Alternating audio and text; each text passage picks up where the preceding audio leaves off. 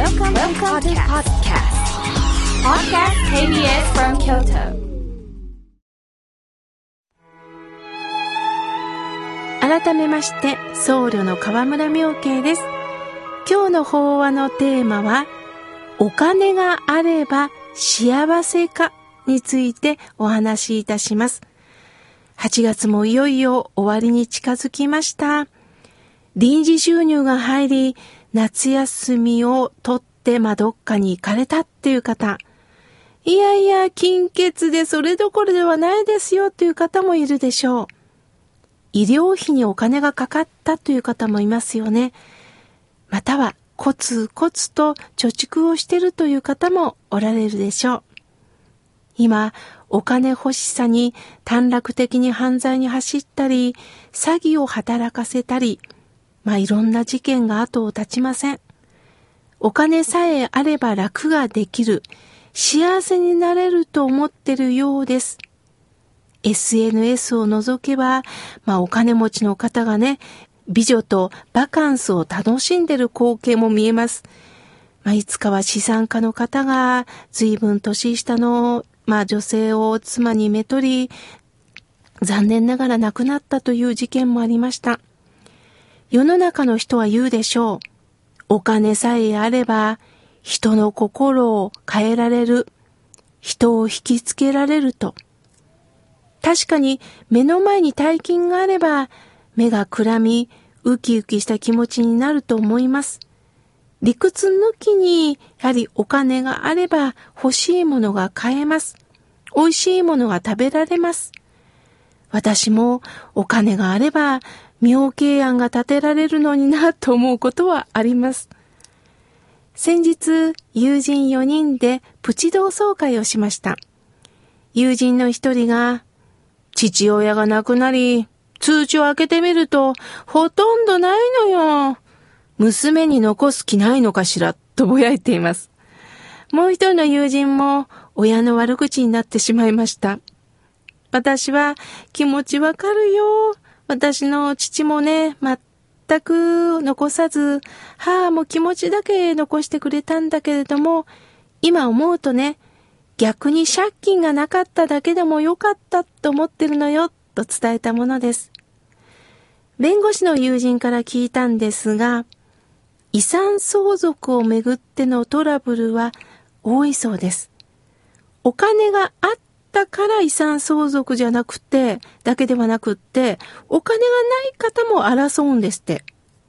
あったらあったで争うんですが、なかったらなかっただでも争う。つまり自分の取り分が少ないということに怒りを出されるそうです。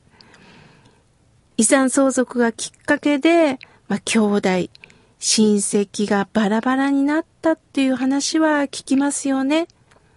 悲しいかな？いつの時代でもお金に執着し、振り回されてる人間がいます。ある僧侶がおっしゃいました。猫に小判と言いますが、哀れな人間はその小判に目がくらむんです。と。鋭いですね。猫さんは確かに小判には興味がありません。食べ物です。哀れな人間はその小判に目がくらむんだよなっていうことです。この番組も確かにお金がなければ番組はできません。やはり予算というものをいただいてるからです。だからスタッフのお給料も出ます。お金をいただいたらもちろん充実します。しかし、お金は万能薬ではないんです。時には憂いの背景になることを忘れてはなりません。大無量寿経というお経の中にね、お釈迦様はこうおっしゃってます。土地があればあったで、所有してる土地のために憂い。まあ、憂いというのは自分の思った通りにならないということです。またその土地がなければないで、自ら土地を所有したいと思って憂いてしまうっていうんです。例えば私も妙慶案を作りたいと思うんですが、もしも妙慶案ができたらできたで、維持のためにきっと悩むかもしれません。なかったらなかったで、ああ、未だにあればな、なんか自分なりの法話会を企画したいなと想像しています。人間はあってもなくても憂う存在なんだよ。何かが不足しても憂うし、足りても私たちは何か物足りないんです。遺産相続も、やはり何かにつながっていく、何かを生かすっていうことでも、ではいいんですが、それが争いになっていくのは寂しいことです。そこで相続は相続でも、仏法相続というのがあります。お金ではなくって、この教えを相続していくのかっていうのがあるんです。人として生まれて、人間として虚しくない人生を教えていただく、この仏様の教えを次の世代に相続していくのかっていうことです。師匠はよく私たちにこう言ってました。外から来るもので満たす。例えばお金もそうです。洋服もそうです。車もそうです。肩書きもそうです。外から来るものを満たせば、自分の内面も精神的にね、満たされると思ってたんですが、そんなことではごまかしの効かないところに人間の命の尊さがあるんだっておっしゃいました。あれさえあれば私は満足だ。肩書きさえ持てば私は幸せだ。かっこよく生きられる。だけども、どんだけ肩書きがあっても、車があっても、大きな家に住んでも、やっぱりごまかせないのは人間の心なんです。それが人間の命の尊さなんだっていうことです。私もよくお金持ちがね、ため息する姿ってよく見てきました。綺麗な、やはりブランド物の服を着てるのに、豪華な指輪をしてるのに、はぁ、とため息をしてる姿ってよく見てきました。外からは満たされないんだなということを目の当たりにしました。私たちは満足していくっていうことがどういうことなのか。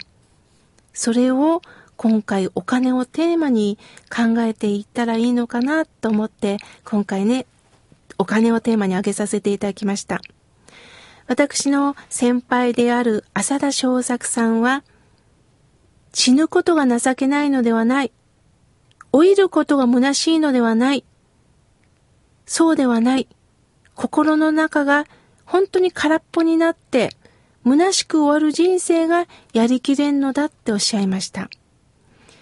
充実するためにお金が必要なんでしょうかもちろん美味しいもの、高い高価なものを食べたらその一瞬は嬉しいんですが、満腹になった時ってどうですか？さらにはお肉が食べたい、さらにはごちそう食べたいって思いますか？もうお腹いっぱい。しばらくいらないってなりません？満たしたら満たしたなりに食べ過ぎたっていう愚痴も出てくるんです。そうではなくって、まずは一生懸命に生きていきませんか？一生懸命に与えられた仕事をしませんか？給料が安い高いっていうのもあると思いますが、でも今いただいたお仕事を一生懸命していきませんか？